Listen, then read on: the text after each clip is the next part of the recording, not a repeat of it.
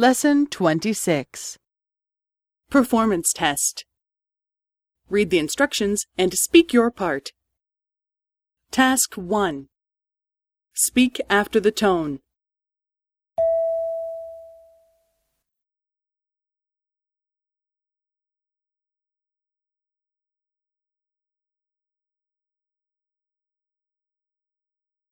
はい。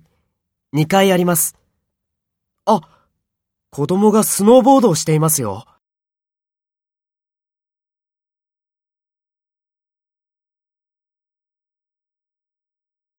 はい。何度もあります。タムさんは？